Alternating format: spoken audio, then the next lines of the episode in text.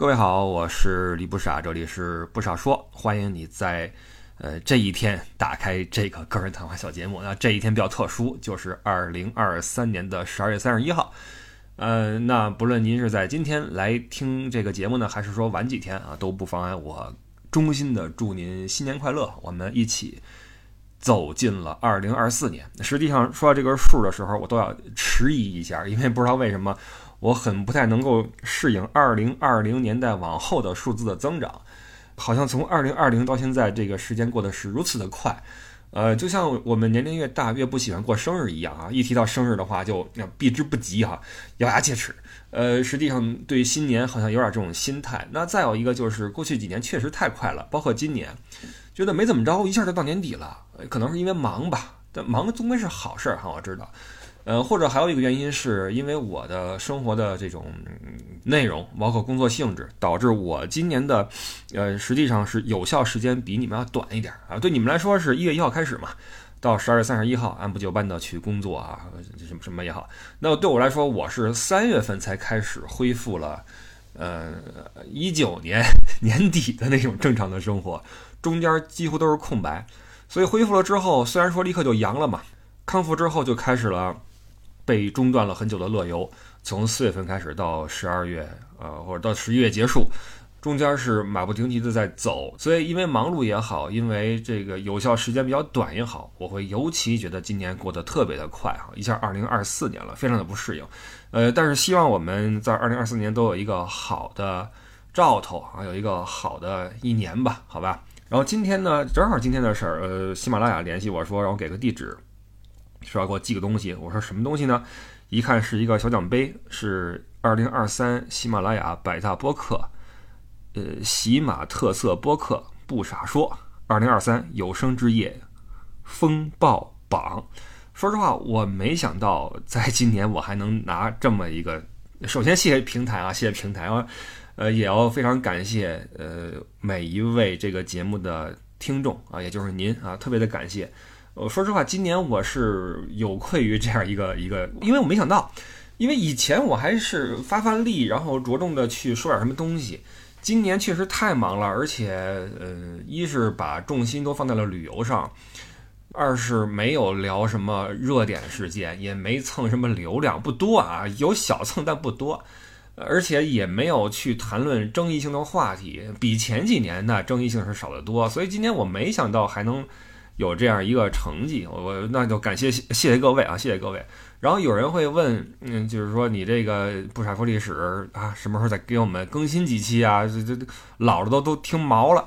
哎呀，怎么说呢？我一会儿来说这个话题好吗？一会儿来说一说啊。然后今天我们就没有目的的、没有主题的聊一聊吧，因为，嗯，说实话，其实我觉得这一期。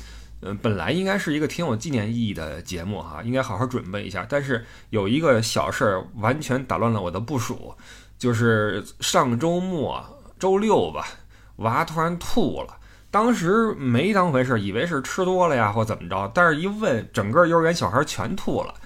那估计就是什么病毒感染之类的吧。然后幼儿园说，啊，其实是托儿所，托儿所，因为他还没有到入园的年龄。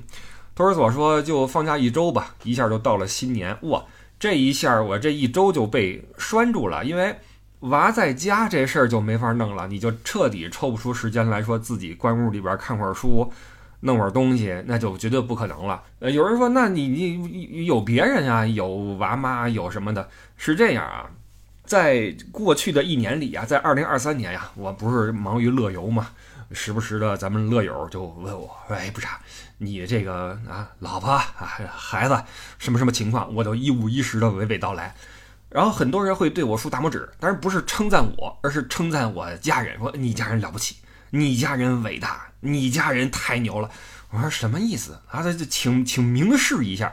人说了，你这长年累月的不着家，呃，也平时也没有说什么打个视频什么的哈，就就聊聊天。搁我我受不了，搁我我得跟你急。呃，这话其实一个人说完我还没当回事儿，但是呃，不断的有人这么跟我提完，包括爵爷，爵爷也说，哇塞，你你你厉害，你厉害，我觉得不行，这事儿好像不太对，所以你看我这是回来的第二周，第一周啊，收拾收拾箱子，擦擦屋子啊，我这个小书房里边归着归着，那地面弄一弄啊，开关上面的灰弄一弄，我比较喜欢扫那个细节的灰，啊，这桌子上边啊，呃，按部就班的码一码。第一个礼拜干这个，第二个礼拜觉得差不多可以坐下来，呃，整理整理了，对吧？看看东西什么的。结果这娃撂这块了，那就顶上。实际上娃已经好了，娃吐了就一天吐了两次之后就已经好了，但是架不住幼儿园不那托儿所他。保险起见啊，就就就放到这个年底一下这一周好。那你看平时咱也不在家，回来了还不得表现表现？而且就就算娃呃没病，平时家里边买菜、做饭、洗碗也都是我的事儿。所以平时这个我们今天就瞎聊会儿，聊聊家常。平时我在国内基本上每个上午我是一点时间没有啊，出去啊菜市场背着手是吧？看看这黄瓜。捏捏那西红柿啊，完了买点羊肉，砍砍价啊，弄点这。中午回来，这个你看你娃送去托儿所就已经九点多了，去完菜市场回来十点了。你说你炖个东西，弄点菜不得一小时吗？就十一点十一点半了，眼瞅该吃饭了。吃完饭之后洗洗碗，一点多了。那这不忙活一上午得歇会儿吧？往沙发上一躺，刷刷新闻啊，呃，这个折子们这个阅一阅。一下弄到两三点，这你要是头晚没睡好，你得眯一会儿吧。一睁眼四点了，这一天嗖就过去了。我跟你说，这个人当当你一天没干什么事儿，又看到夕阳西下的时候，那心情是无比的糟糕。但没办法啊，要打起精神来，因为这个是这样啊。我我老早以前我就说过，就是我的一个切身体会。呃，因为我我这个人进入社会比较晚嘛，我一直一个人晃悠，所以当我发现。很多我那些曾经特别有趣的朋友们，在有了对象、呃耍了朋友之后，那些闪光的灵魂呀，就这闪耀的瞬间呀，就少了很多，就变成了偶尔冒泡的啊。然后这帮人一旦结了婚、有了娃，那就彻底销声匿迹。一个曾经那么有趣的一个人，这么好玩的一个人，找不着了啊！再过几年再一看，胖了，完了也颓了。啊，这就所以当时我就觉得这个家庭生活呀，对，嗯，这怎么说呢？它不是个不是个冲击吧，但是它是一个矛盾。就是如果你想使劲的弄自己的玩意儿，让自己这个这个不断的输出的话，那势必你要花你很多个人的时间。所以有句话说叫“出门要趁早”嘛。这句话的一个合理性之一就是，你出名早的话，你那时候精力旺盛，你时间都是自己的。我一直这么想，就是能够让你成功的因素有很多，但是有这样一个坐标，基本上决定了你成功的时刻是什么时候。第一就是你的体力和精力，就我们人的体力和精力是走一个下坡的一个曲线，对吧？你在小学生你满街跑不太累的啊，包括你到了初中、高中。大学我打球啊，出去什么唱 K，呃，刷夜都无所谓，是吧？那你的体力跟精力是那时候是顶峰期，然后到了二十四五岁、六七岁，慢慢的往下走，到了五十多、六十多，哎，就就开始啊，就开始划水了。这是一个精力曲线，还有一个是你的阅历曲线。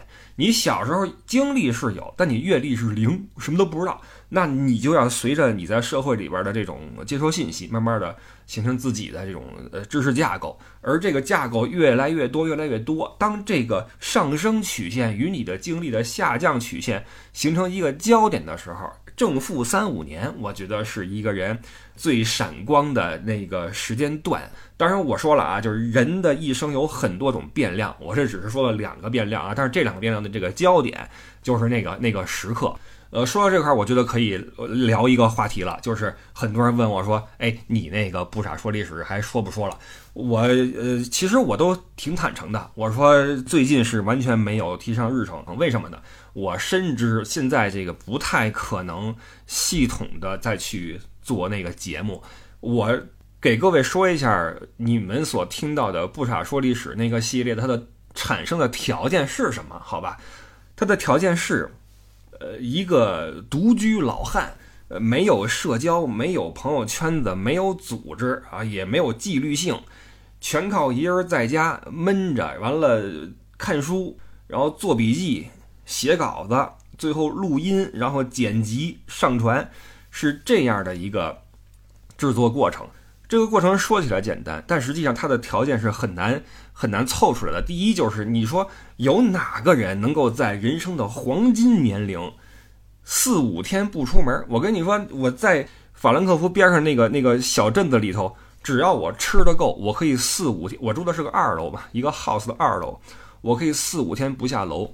不是说我要把自己关起来，说什么那个闭关什么炼精化气，不是的，我就没那个兴趣。我觉得我可以不出去，吃的喝的够了之后，我就可以阳台上边看会儿书，屋里边刷刷网页，对吧？干这个，因为我发现我有一个问题，就是我的忘性特别大，一本书我看完之后很快我就忘了。所以我觉得，呃，既然我想看一本书，又怕它忘，那不如我把我看到的东西，我给它写下来，再说出来，再放上去。所以这个基本上是一个爱好加兴趣，但这个爱好和兴趣又非常的耗时间和精力。咱不说是为爱发电啊，没那么伟大，但是确实，呃，我不太觉得有谁能够在人生的这么宝贵的时间段里面，二三十岁的这个时间段里面，可以一个人憋在家里边做这个事儿，而不出去挣钱。你知道这是很离谱的一个事儿，但是。在我身上可以实现，是因为我一直是一个人啊，一人吃饱全家不饿，我也没什么压力，所以可以比较轻松的远离那些呃这个，因为你知道，在如果在国内的话，我绝对没有功夫去做这事儿。一是生活很很多彩，再有一个街上的人会给你巨大的压力，对吧？呃，你过去的朋友们怎么样了啊？现在人怎么样了？你你你你很多压力，在那边我没有，所以我就可以踏踏实实做这个事儿。而做这个事儿的牺牲是非常非常大的。你知道，在同期有多少我的同行？在努力的工作和挣钱，你知道吗？这个是，也就是在我这么一个神经病身上才能够说，我我不挣钱，我跟家里边看书吧，我我我不想去这团，我不想接。我不是说我这人多么的爱好知识，真不是。我也不是说视金钱如粪土，也不是。你给我钱我也高兴，只不过我是因为一些一些巧合吧，巧合使得呃我这样一个人能够在这个时间段里面去使劲的看书，而且还有一个关键的点是什么呢？是真的看到了好的故事。你们听到的那些好玩的东西，其实有一半归功于这个历史太太有意思了，并不是因为它不是我编的嘛，我也不是个写书的，我都是说 说的是那些历史，就基本上还是基于史实的，所以不是也不是说这几年就没有看东西，比如说啊，比如说我呃今年年初去趟马耳他，咱们的一姐就跟我说了，给我发消息说，哎，整一个那个医院骑士团这个说历史，给我们聊聊。哥们儿正经买了书，好几百页大厚本，一页一页的翻，但是真的太枯燥，太没意思了。呃，不是说所有的那种历史传记、历史的东西都能扒出来好玩的故事给你听，因为我我是比较喜欢那种 drama 的东西，我不太喜欢那种。呃，尤其是呃，我经常说我不是个军迷，为什么呢？因为很多那种，你像欧洲那中世纪那样历史写的，像那种军事小说或者军事的那种演绎。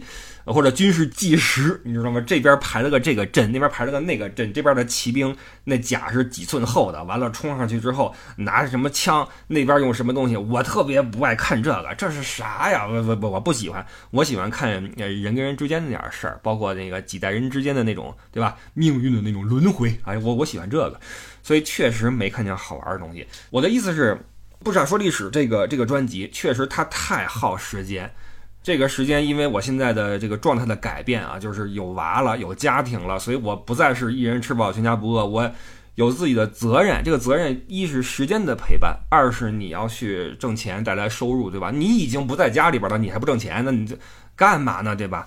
所以这个确实它在时间上面对我是个巨大的冲击。呃，我我其实是很怀念当时在家里面玩命看书的那个状态的。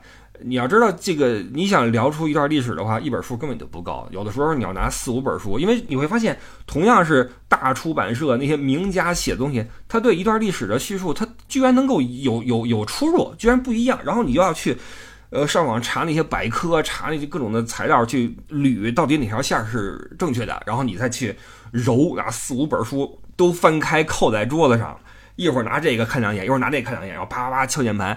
是这样捋出来的一个又一个的故事，它太耗精力和时间了。现在哥们儿最不趁的就是这精力和时间，所以确实，你看今年你也看到了，我从三月份起开始干活，三月份阳了之后，四月份，从四月份到十二月这九个月，我们一共是做了九个乐游啊，等于一个月一个。实际上，这个也就是我们的目标，我们就想一个月一个，多了也做不过来，对吧？这个真的是非常牵扯精力的一个事儿。而且他，你觉得一个月一个，那剩下半个月你不是没事儿了吗？没这么简单。你比如说，一个跟一个之间那那五六天，你可能要辗转欧洲半个大陆，完了再剩下一点时间，你又要回国，回国陪家人，然后怎么怎么样，然后在国内你还要做一些，比如说自驾之类的，时间真的是比较少，所以。确实啊，我希望各位能够理解这个状态，就是在没有人给我写稿子，一切全靠我自己。因为这这确实是我们不傻说和不傻说历史的过去的一个真实情况，就是没有任何一个字是别人给我的，都是我自己看书看来的。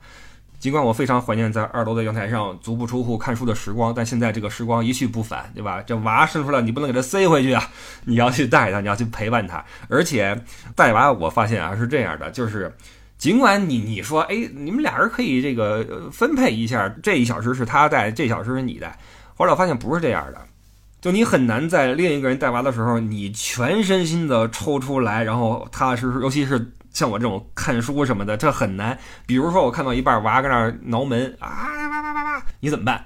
或者说外边那娃突然哭了，那你不得出去看一下，对吧？这这个是很很牵扯精力一个事儿。所以娃是一个，然后今年的乐游排的又很满，这就是一个。而且今年看了一些故事，它没什么意思啊，也是一个呃，不太这么说来说去好像不太合适哈，一直在找外界原因。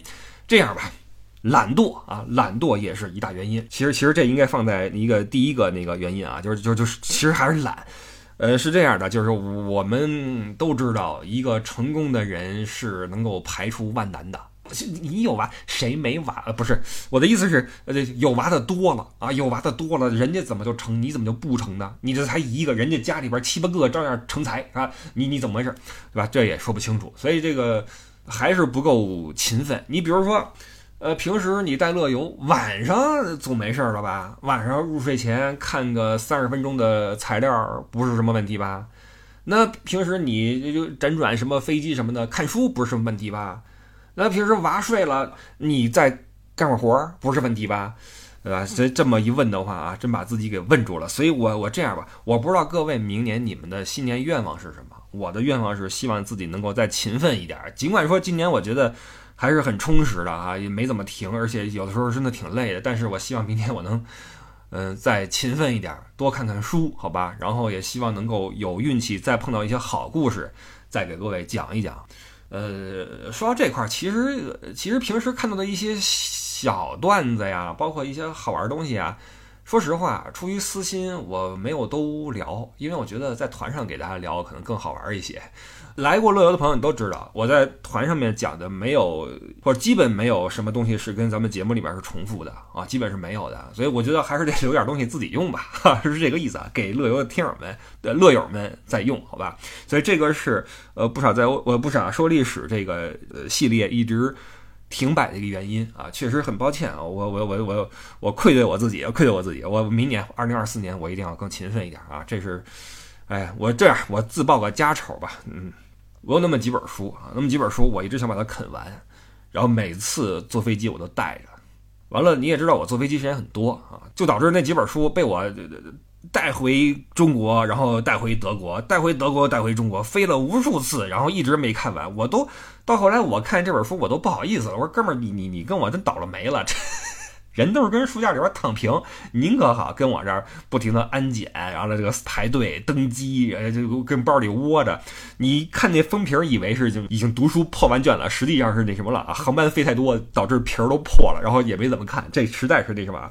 不过说到航班啊，我们我们再说另外一个小事儿，就是我看了一下今年的我的飞行数据，你知道有一些 app 它能够给你提供这个数据。呃，在二零二三年，我的飞行里程是九万两千三百三十四公里，一共经历了三十六次起降，呃，涉及十三个国家和地区。这是我在二零二三年的一个不能说成绩了，就是这么一个一个数据。呃，看这个航空的这个飞行这个线路呀，还是能够看到一个一个喜悦的感觉，就是比较充实嘛。因为我也我记得以前啊，以前我喜欢在家里边挂一个那种大的那种呃全年的日历。然后每次接团就拿那个笔荧荧光笔在上面啪一画，然后这是哪从哪儿到哪儿啊，如何如何的，最高记录我一年接过二十三个团，当然那个时候我是比较的那什么，比较的不挑食儿，然后 大车小车都接。你知道小车一接的话，那很多那种小碎活啊，三天的、五天的、七天的、十天的啊，就就走。所以这样的也算，大大小小一年二十三个，然后一年过去之后，这张纸拿下来，觉得特别的充实，特别的有有成绩哈。其实今年说实话，我我觉得。我我并不能够抱怨什么啊，在这样一个光景下，你知道现在的出境游的情况也并不是很好，包括旅游，你说复苏，境外游的复苏并没有那么的那什么繁荣。这个在旅游的话题里面我们都说过，不论是出境游还是入境，呃，外国人入境游都是对吧，并没有说有一个报复性的什么，我觉得都没有。呃，如果有，那岂不是更糟糕？因为可能就意味着二零二三年实际上我们忙了半天，实际上是别人报复的结果。那明年如果不报复了呢，对吧？所以。呃，我和艾迪，呃，对了，呃，五号大约五号前后，艾迪会来这个成都，我们两个会碰头来开会也好，或录音也好，到时候我们再跟各位来聊聊我们明天的计划。实际上，今年的这种成果吧，我跟艾迪是不能说不满意，但是我还是在想着怎么样能够去更拓展一点，是吧？更。做得更好一点，所以我们还会在这方面再再继续努力啊。所以工作这一块儿，呃，乐游这一块儿，我今天先少说几句啊。就是总之，二零二三我我是满意的，然后也托各位的这个信任啊，我我是我是很开心的。然后二零二四年我会带着这种一一定的焦虑啊，我这人常年焦虑啊，带着一定的焦虑继续努力啊。这是在工作方面的一个总结吧。所以在二零二三，我觉得我是一个折返的状态，折返于带团和带娃之间。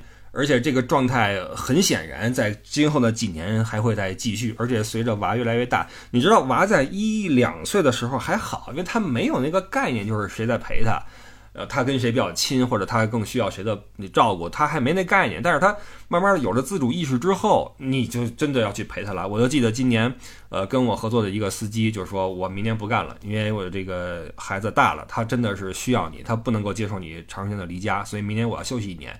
给多少钱我也不跑了，我要陪孩子，所以我觉得以后这个事儿，嗯，确实需要我来平衡啊。所以这个折返于带团和带娃之间，将会是今后几年的一个长久的状态。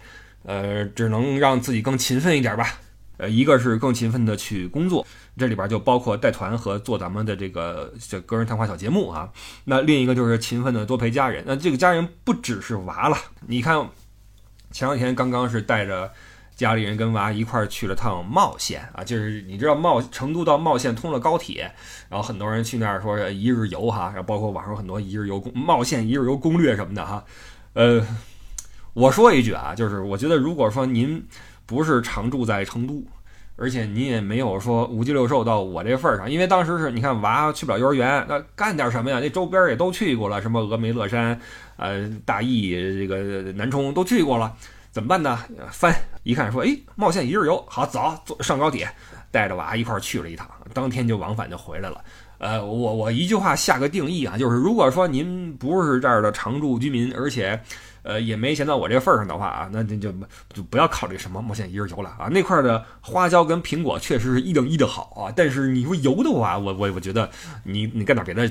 挺好啊，干点别的挺好啊，所以那天去完茂县之后回来，紧接着立刻又带着娃就去了是丈母娘家，在呃四川的一个小县城。你看各种的关系你也得照顾到嘛，所以这个回国之后，说真的，虽然说我把这个书房布置的特别的惬意哈，小台灯啊，呃这这个这个书桌啊，后边的书架啊什么的，就对好多书什么的，但是哎呀，平时进不来呀，这个事儿太多啊，事儿太多。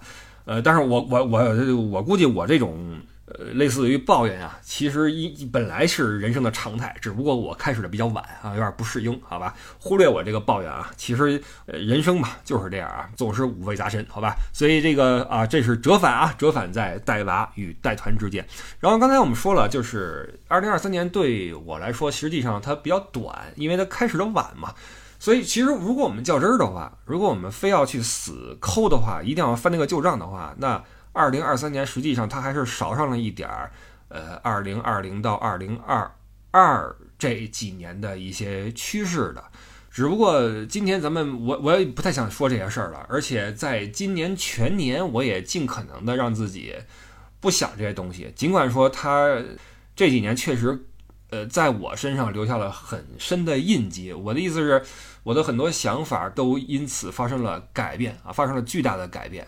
但是，呃，我记得前两年在圣诞节前后，我都在微博上发过一个长文，我觉得就算是对当年和那个时期的一个告别了。所以今天咱们也不去重复那些丧的玩意儿。而且之前我也说过，就是后来我发现，嗯，在这个大的形式里面，嗯，比较有效率的生活方式就是把头埋在沙子里啊，只跟同类交流，然后让。旁边的东西呼啸而过啊，呼啸而过的青春，沉默不语的你啊，沉默不语，咱就沉默不语。完了，静待好事发生。我我我我深信会发生好事的啊，只不过时间还没到啊，咱还是要再再等一等。呃，总之就是过去的几年，我发现我陷入了一种非常呃强大的结构性的政治性抑郁里边。这种抑郁它所形成的原因，一是这个结构。你说在今年它的结构真的发生了什么改变吗？并没有。那这个我们说另外一个政治就这个风向发生了改变吗？也没有。只不过是一是我忙了，就是你知道你不能让一个人闲着，尤其是你让他。一边穷一边闲，那肯定出事儿，对吧？你让一帮人没地儿挣钱，没地儿花钱，还让他有时间，你就你你你等什么呢？所以今年要么是我忙了啊，去忙着去挣钱去了，就没精力管这些事儿了；要么就是我换了一种这个面对的方式。总之，我觉得暂时的我可以。跳出这种结构性的政治抑郁去去生活，我也现在也不太想扯这些事儿。但是确实在今年，我觉得我有很多的想法发生了改变。呃，如果说现在的我也分消极跟积极的一面的话，那么消极的一面就是刚才我说的，把头埋在沙子里面，闷头去生活，只顾眼前这点事儿，这是比较消极的。那积极一点的话，就是因为过去那几年的一些事儿告诉我，如果你想到达一个目的地的话。正着不行，那就反着来，因为地球是圆的。总之，你还是能绕过去。所以现在，如果我有一些什么积极的表现的话，就是如果那边说好，我就说大好。那边说大好，我就说特好；那边说特好，我就说绝了，对吧？总之，我现在不只是举一反三，我举一反九反三十，你知道，我我现在开始用这种积极的方式去，就是你你的这种说法、想法什么的，你放心，我一定给你添砖加瓦，我一定让你加速、加速再加速，对吧？现在我是我是我是这么一个一个做法。而且我发现，当你秉承这种做法和心态去生活的时候，你能好一点。你就是你收起那些，呃，你自以为深刻的，或者你自认为发人深省的，或者你觉得应该大家一起有共鸣的，呃，把这些收起来吧。啊，太累了啊，真的是成本太高了。你就直接就是上面说好，你就大好，这个这个最简单，然后而且很爽，而且还安全。最主要就是这安全。你看前两天那谁，西晋湖，西晋湖。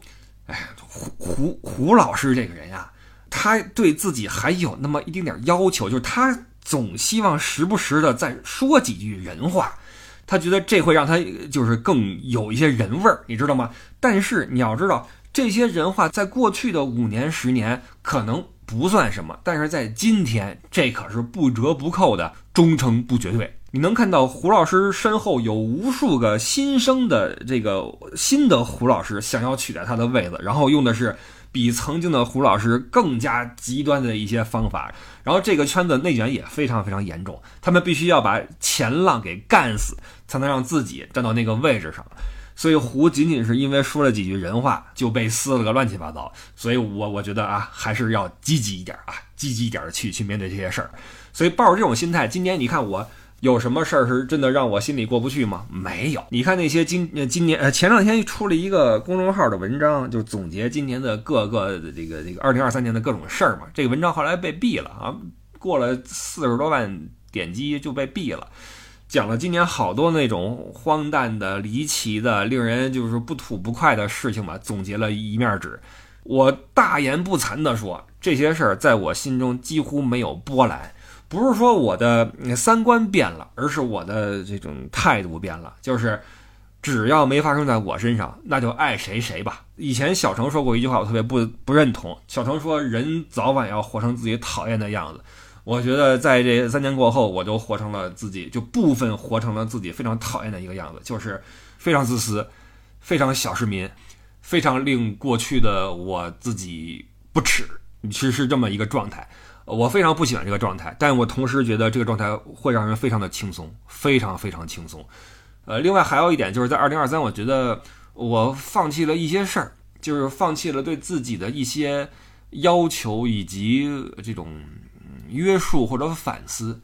换句话说，就是我开始接受自己身上的特别不好的那些，嗯，你说是习惯或者想法或者性格，就是因为我你知道，每个人都很了解自己身上的一些弱点和和缺陷。在过去，我觉得我是尽可能的去克制，然后去改变或者去去反思。但今年我不这样做了。今年当我又一次发现自己又重复着之前的一些不好的那种错误的时候，我就不再跟自己去较这个劲了，我就。完全跟一个很糟糕的自己达成了和解。呃，我过去在一个小长文里说过，说我已经不再执着于搭建一个什么所谓公平、公正、客观的中立的空间了。我我没这个兴趣了。过去你看，比如说我们的群里面也好，或者在节目里面也好，我是尽可能谨小慎微的，呃，说话，然后尽可能中立、中正的去处事儿。后来我发现好累呀，好无聊呀，拉倒吧！呸，我我不不这么干了，我再也不这么干了。我都四十多岁了，我经过这三年，我为什么要这样压抑自己呢？我压抑自己半天，有谁为我做什么吗？我会这么想，你知道吗？所以今年我不再去强调什么啊，这个事儿一定要客观，一定要冷静，一定要理智，拉倒。我就不理智了，我就不客观了，我就主观了，行不行？所以今年我觉得我挺纵容自己的这方面的这种任性，或者说放任自流，对，就就舍弃了一些自我约束。我觉得这些改变，包括之前说的一些这个。呃，打着引号的那种积极的表现，其实都不是一个好的状态。我我认为它不是一个好状态，只不过在这个时间段之内，或者在这个时期之内，呃，正负两三年之内吧，我觉得这个状态会让我达成一种平衡。我觉得可能是一种平衡，之后可能又会发生转变，我不知道啊。但是在二零二三年，我是这个样子的，不知道二零二四年会怎么样啊？我我我其实不太喜欢这种。这种状态，我觉得其实他不是一个很社会的一个人啊，还是太过于的放任自流了。就姑且认认认为我二零二三年也是折返于，呃，自我反省跟放任自流之间的这么一个状态吧，好吧。二零二三年是折返的一年啊，折返的一年。呃，然后呃，最近我发现很多 app 上面开始出一些年度报告，像一些旅游的 app 呀，包括一些音乐的 app 呀，开始总结你今年的一些。其实用数据在告诉你你的一些行为轨迹，然后我们这些用户就看着自己这个被呃大数据所捕捉的这些个人隐私看得津津有味儿啊，这这是挺奇怪的一种状态啊，有种呃穿越的一种快感，对吧？看着过去的自己的一种快感。那这个总结嘛，总结实际上就意味着一种展望，旧的一年过去了，新的一年来临了。那对于新年，哎，说实话啊，为什么我觉得这个新年好像没有什么？感觉呢，就到现在我也没有。你这么说吧，小时候上学的时候，呃，每到了这个新旧年之交啊，元旦的时候，那路边会有什么啊，新年快乐或者元旦快乐，对吧？学校有什么联欢会什么的，完了往那个灯管上面挂那个彩绳儿，完了班里面还有那个联欢会啊，桌子上全有那个橘子、花生、瓜子儿啊，再来几个什么奶糖啊，就就就这样了。然后那联欢会什么的倍儿高兴。呃，也可能是我不在组织里，比如说，如果您在一个企业里，可能还有个什么企业年会什么的哈，一块来唱唱歌、跳跳舞、出几个节目什么的。但是今年好像这个味儿淡了好多，呃，当然我也不能瞎猜原因，因为这个我的观察是否准确就。单说，因为可能我是由于这个家庭生活或者怎么样，没有感受到很强的氛围，但不代表各位你们那边，呃，这个新年的味儿挺浓的哈。但是说真的，我在街上也没看到什么元旦快乐这个字儿什么的啊。那明年，明天，明天是周六，我现在是周五的晚上，明天周六我抽空去趟那个市中心，看看成都城里边是什么样一个状态吧哈。啊，总之这个新年好像没什么没什么味儿。呃，但是我们也得展望一下嘛，展望一下二零二四会会怎么样呢？呃，我觉得二零二四也是折返于呃保有希望和不抱希望之间这么一种状态。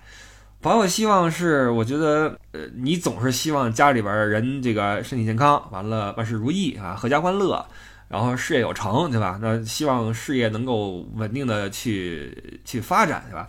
这是保有希望。那不抱希望的是什么呢？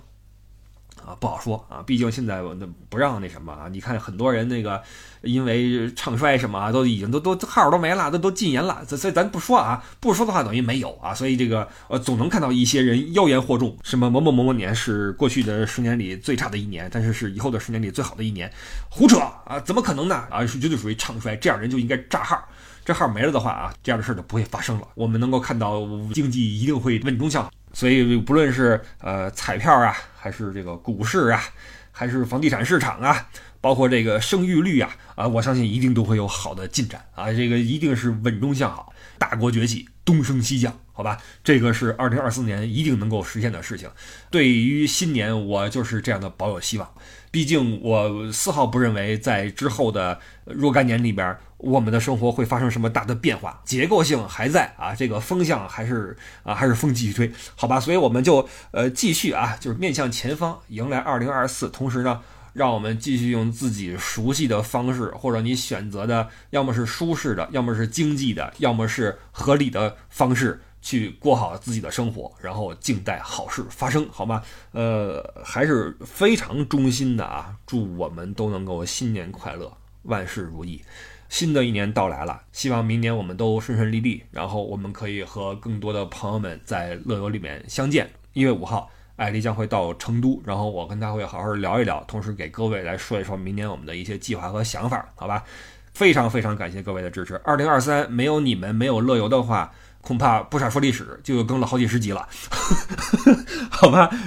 感谢各位，让我用更勤奋的心态迎来新的一年，回报大家的支持，谢谢你们，我是李不傻。然后我们就下呃那个 对不起啊，那个艾迪总提醒我，你别老忘了说那个入群的事儿，以后放在片头说，我老忘，明年一定放片头说啊，一定放片头说。呃，入我们听友群的话是加艾迪的微信 l e y o u e d d i e。或者加我的个人微信不傻微信一啊，不傻微信的全拼阿拉伯数字一，或者关注微信公众号不傻说，去看我们推出的各项乐游的路线，也欢迎您进群来吹水聊天和交流，好吗？好了，不说了，我们就下期见，明年见，拜拜。